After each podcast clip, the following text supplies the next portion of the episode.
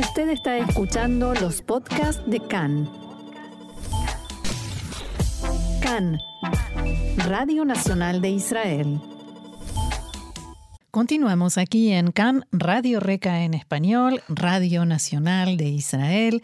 Vamos a seguir hablando de política, como no, pero también de economía, porque por supuesto las dos cuestiones tienen mucho que ver, se juntan, se mezclan y como siempre que hablamos de economía y queremos entender mejor y simplificar lo complicado, una vez más recurrimos a la valiosa ayuda de Adrián Filut, que es economista y periodista. Adrián, shalom, bienvenido una vez más acá en español y gracias por estar con nosotros. Shalom, shalom, es un placer. Adrián, me gustaría preguntarte y pedirte tu análisis sobre esta posibilidad casi concreta de que el exministro del Interior, eh, ex eh, miembro de la Knesset, Ariederi, titular del partido ultraortodoxo sefardí Shas, sea nombrado como próximo ministro de Finanzas de Israel. Eh, ¿Qué te parece? ¿Cómo lo analizas? Hay básicamente dos grandes problemas.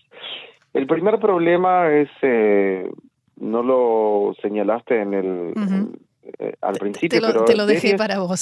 Sí, es un delincuente condenado, ¿no? O sea, tiene dos sentencias inapelables, estuvo sentado en la cárcel también, una por soborno y hace diez meses en un acuerdo de partes eh, declaró que había hecho lo que se llama evasión impositiva. Dos cuestiones quiero aclarar, Adrián. Una sentencia inapelable quiere decir que ya, llegó a la máxima instancia, no hay a dónde recurrir. No, no, ya está cerrado. Y, o sea, ese... y el acuerdo de partes significa que él admitió haber cometido un delito. No, exactamente. Eh, y la pregunta es, sin entrar en una discusión filosófica que tenga que ver con lo moral y lo ético, que se puede hacer, pero no es el caso, eh, sería importante analizar cuáles son las repercusiones económicas en largo plazo cuando eh, un eh, político que, que, es corrupto, ya sabemos, de acuerdo a los a estos datos, entra en el ministerio más importante que está encargado de la recaudación impositiva, el Ministerio de de Finanzas y el ministro de Finanzas es de hecho el jefe directo del director de impositiva. Así lo establece la ley israelí. Y lo que lo que tenemos eh, y lo que la eh, literatura económica eh, nos muestra y lo escribimos ayer en el en Calcalist es que esta clase de, de eventos perjudican en forma enorme la recaudación impositiva en primer lugar. O sea, puede pasar que la gente diga, si él evade impuestos, entonces yo también, ¿por qué yo tengo que pagar? Exactamente. O sea, es algo que está está comprobado.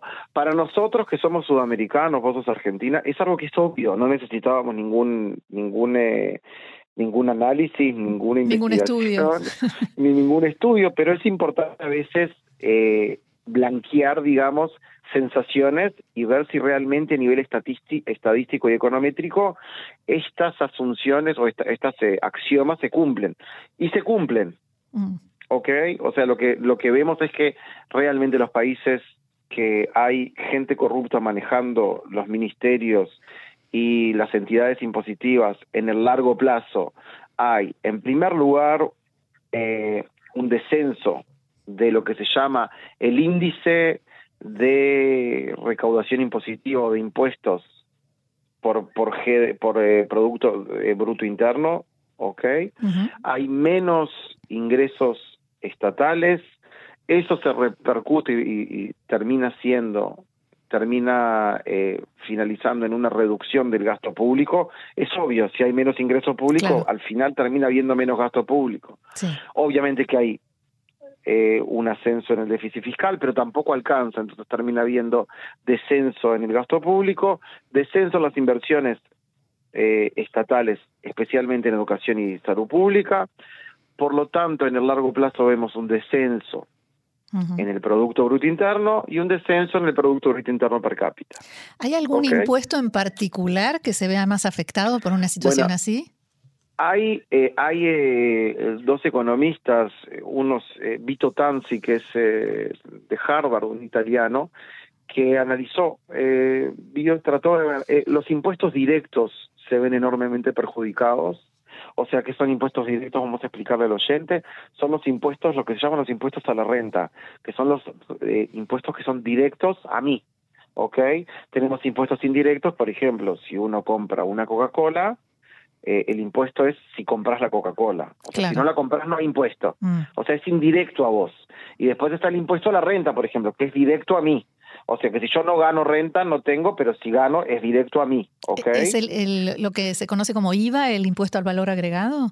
No, el impuesto al valor agregado es el impuesto indirecto por excelencia. Ah, ¿ok? Porque es un impuesto que está al producto. Si vos no compras un producto, no hay, Ah, impu- no hay, entiendo. impu- no hay, eh, no, no hay, no hay impuesto, ¿ok? impuesto a las En el mom- ganancias, entonces. El impuesto a las ganancias es directo, el impuesto a las ganancias en el, en el mercado financiero es directo, el impuesto a las propiedades es directo, Claro. ¿ok? Va directo a vos y va eh, el, el impuesto, como decía, los indirectos, eso a lo- al producto. Si vos te alejas del producto, no hay impuesto, que serían, como tú señalaste, el IVA, los aranceles, por ejemplo, si no compras un producto eh, importado, no hay arancel. ¿ok? Ahora también en el IVA, eh, este, eh, el profesor Tanzi también analizó el tema del IVA y vio que la eficacia del IVA también baja con la corrupción.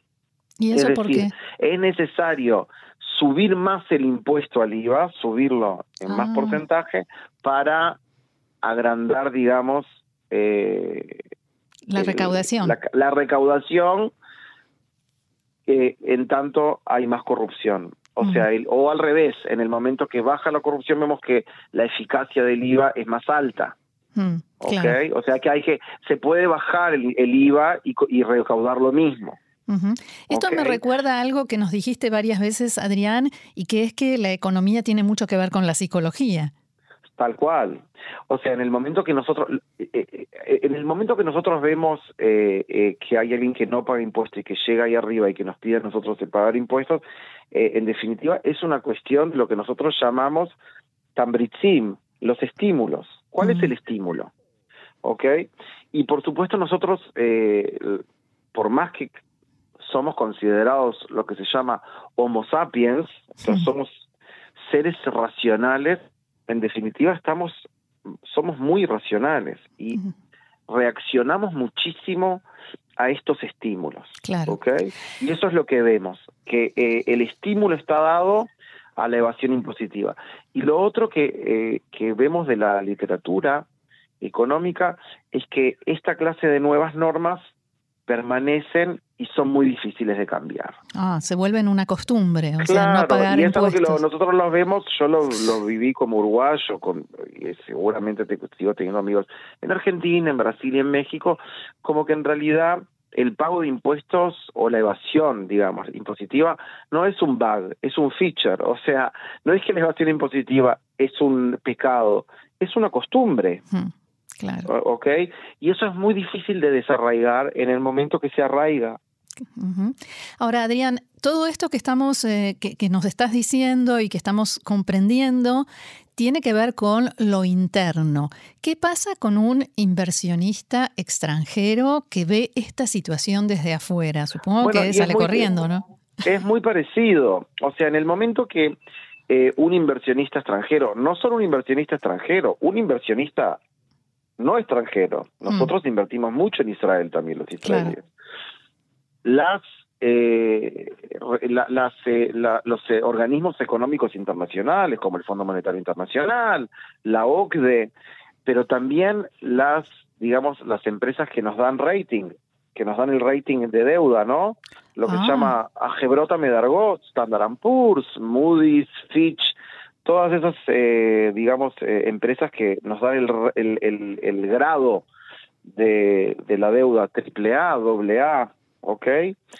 Eh, miran y dicen, ok, si esto es lo que hay y sabemos que va a bajar la inversión y va a bajar el gasto y va a bajar el, eh, el crecimiento económico y el PBI y el PBI per cápita, entonces, que, o sea, no, no es necesario seguir. Claro, ahora sabemos cuáles son las conclusiones. Me da la sensación de que eso genera un círculo, ¿no? Porque todas esas calificaciones nos hacen ver como menos confiables y entonces menos inversión. Tal cual. Y ahora te agrego, el, digamos, una segunda dimensión. Nosotros ya vivimos, y lo hablamos muchísimo, eh, un periodo populista en, el, en, el, en el Ministerio de, Finanzas o de Economía, que fue la época de Cajlón. sí. Y lo hablamos mucho en su época, o sea, hace cinco, cuatro o cinco años eh, hablábamos mucho de eso en tu programa. Pero hay una diferencia muy importante entre Cajlón y Deri. Cajlón repartió mucha plata en un estilo eh, populista sudamericano, pero tuvo varios programas macro. O sea, tenía una visión, por ejemplo, la reforma enorme que hizo en el sistema bancario. Hizo una reforma enorme que no funcionó, pero hubo una reforma, hubo una visión y hubo un programa en todo lo que tiene que ver con la vivienda. El famoso Mejir la en el precio al consumidor. O sea, hubo repartición de plata, pero hubo también programa, hubo también eh, voluntad de generar cambios sistémicos y de, generar reformas estructurales y de cambiar las reglas de juego para sí también generar crecimiento y por sobre todo desarrollo económico. En este caso no hay. No vemos cuál es el programa. Beri no es una persona que particularmente le interesa la economía. Obviamente que le interesa el dinero, pero no la economía. O sea, él va a llegar, va a repartir y después qué. Y esto me lleva a la siguiente pregunta, Adrián, porque eh, lo estuve pensando con respecto, por ejemplo, a la situación en el Líbano, donde además de la corrupción está todo lo sectorial, donde cada uno de los ministros responde al sector del cual proviene, eh, religioso, étnico, y es la raíz de los muchísimos problemas que tiene hoy en día el Líbano. ¿No terminaremos en la misma situación? Bueno, yo espero que no eh, porque la verdad que eso es bastante, es una, es un, digamos, una disotopia bastante grande, ¿no? O sea, mm. terminar como el Líbano eh, sería algo muy, muy, eh, muy engorroso. Pero por, pero por supuesto que lo que tú decís, o sea, esta, digamos, este desarrollo de eventos que estás, eh, que, que vos expusiste recién, no es de, no es descabellado. O sea, sí se puede dar porque estamos hablando de una sociedad que es totalmente heterogénea, totalmente heterogénea, cada vez más heterogénea, cada vez más balcanizada o cantonizada, si lo querés decir, eh, eh, en donde eh, este nuevo gobierno sí tiene representaciones sectoriales, especialmente de los ultraortodoxos, bastante importante, con mucha fuerza política y con pocas ganas de, de digamos, de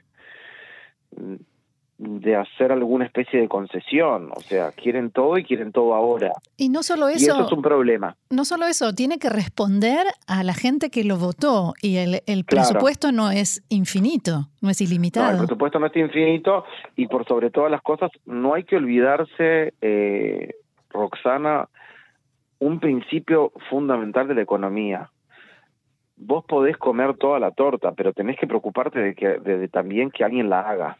Hmm. Porque si no, después se acaba y no hay torta hmm. y no hay lo que repartir.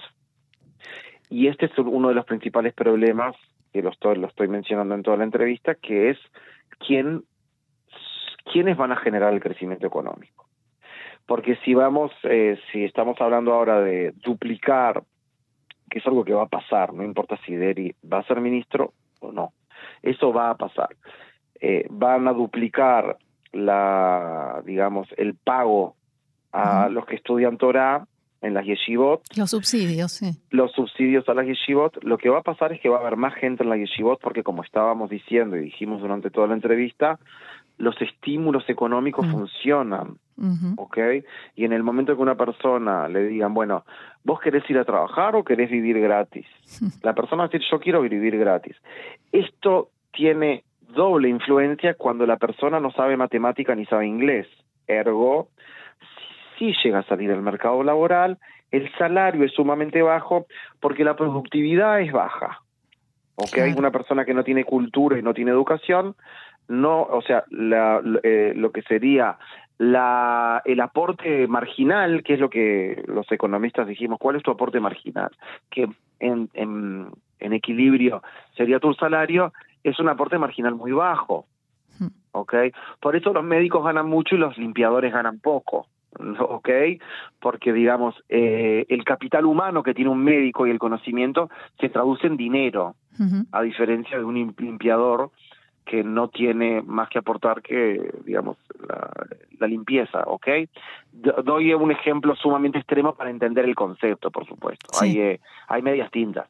Pero a lo que voy es eh, que, o sea, está, se está generando un sistema de estímulo que es autodestructivo. Hmm. ¿Ok? Y en ese sentido, por más que ojalá que no lleguemos al Líbano, digo que tu análisis no es descabellado. Hmm. O sea, eh, algo tiene que cambiar. Este modelo eh, no es sostenible en el largo plazo. No puede ser que la gente trabaje menos, gaste más. Eso no, no es sostenible.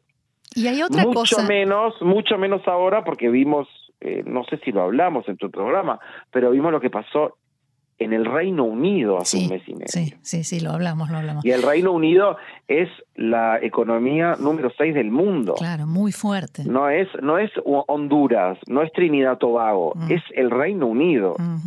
Es Britania, o sea, es el, o sea, es y, y, y estuvieron a un pelo de quebrar a la Argentina, o sea, en, en, al, estilo argentino. al estilo argentino, pero estuvieron a, a, un segundo. ¿Y por qué? Porque quisieron hacer un programa económico que estaba basado en subsidios, o sea, agrandar el gasto público en forma bastante no non targeted se dice en, eh, en inglés, o sea, en forma bastante descomesurada y bajar impuestos al mismo tiempo. Hay otra cosa, Adrián, que me hace ruido en esta situación y es la diferencia en materia de política económica, si se puede decir que, que hay eh, una política como esa, que hay entre Ari Deri y Benjamin Netanyahu. Bueno, yo en este caso depende de qué Benjamin Netanyahu me hables. Ah. Si estamos hablando del del 2003, 100% estoy de acuerdo contigo. Si estamos hablando del 2022 no estoy de acuerdo contigo porque la política económica de Netanyahu en este momento no existe. O sea, es lo que se llama el populismo económico. Mm. ¿Cuál es la política económica de Netanyahu? Lo que Netanyahu decida. Esa es la política económica. O sea, se puede resumir eh, en cuatro palabras. Hay que subir impuestos, lo que Netanyahu decida. Hay que hacer un, otro eh, hospital, lo que Netanyahu decida. O sea, eso es un poco el tema del populismo. Que, que no estamos hablando de ideas, sino de personas. Mm, ¿Ok? Que es un poco también como el kirchnerismo, o sea, que, ¿cuál es la política? La política es lo que decide el líder. Mm. ¿Ok? No hay verdad ni hay mentira. Eh, eh, eso, es, eso es un poco. Lo que sí es muy interesante, que es algo que no mencionaste, que hay todavía una posibilidad que, que Bezalel Smutrich agarre el... El, titular del sionismo religioso, Bezalel Smutrich. Sí. Y acá estamos hablando de otro panorama radicalmente distinto, porque Smutrich sí tiene una ideología económica, es sumamente clara, está dado por el Forum Coelet, que es un fórum de corte, digamos, eh, republicano en, el sentido americano, ¿ok? Mm. Es una derecha, algunos dicen que es ultraderecha económica, eso ya es una cuestión de gusto, pero es derecha económica al estilo americano. Y en tal caso, por ejemplo, vamos a dar un ejemplo, eh, el Mutrich, que todavía no se dio, no se dio al Ministerio de Economía, está, en, sí, está, peleando. encaprichado, lo está peleando y está sin hablar con Netanyahu hace casi una semana, porque está, eh, él quiere agarrar ese ministerio a como dé lugar. Y, eh, por ejemplo, una de las cosas que quiere hacer es prohibir eh, la huelga automática de servicios de emergencia. ¿Ok? Mm. Por ejemplo, bomberos, por ejemplo, aeropuertos, por ejemplo, hospitales, o sea, no, no se puede ya hacer huelga automática. Tiene que haber un proceso de, digamos, acuerdo de partes. ¿Ok? No hay eh, lo que se llama, quiere abolir la CRIUT. Eh, CRIUT sería la, la permanencia. Sí, permanencia en el cargo, un cargo fijo, en cargo, por vida. En los cargos públicos. No quiere, o sea, hay determinado, quiere remodelar, por supuesto, todo el sistema público, bajar el gasto público, bajar los impuestos. Hay una ideología que es mucho más clara por primera vez desde que yo vivo en Israel, el presidente o el líder de la CGT, de la Central General de los Trabajadores, de la Istadrut, eh, se puso bastante nervioso y dijo que no había que nombrarlo. Es la primera vez, eh, por lo menos en los últimos 30 años, que un líder de un líder sindical eh, se pone nervioso por un ministro, por un ministro de finanzas, de economía, que en hace años que no sucede. O sea que ya estamos hablando de, otra, historia. De, otra historia. Podés estar de acuerdo y podés no estar de acuerdo. Pero en el caso de Smutrich sí hay una idea, sí hay un programa. Si te parece, vamos a ver quién gana esta pulseada y volvemos a hablar para analizar cuál va a ser la política económica, si es que hay, de quién sea nuestro próximo ministro de Finanzas. ¿Te parece? me parece bárbaro. Bueno. Te tomo la palabra. Genial. Adrián Filut, economista, periodista, muchísimas gracias una vez más por todas estas explicaciones y será hasta la próxima. Gracias y shalom, shalom. Shalom.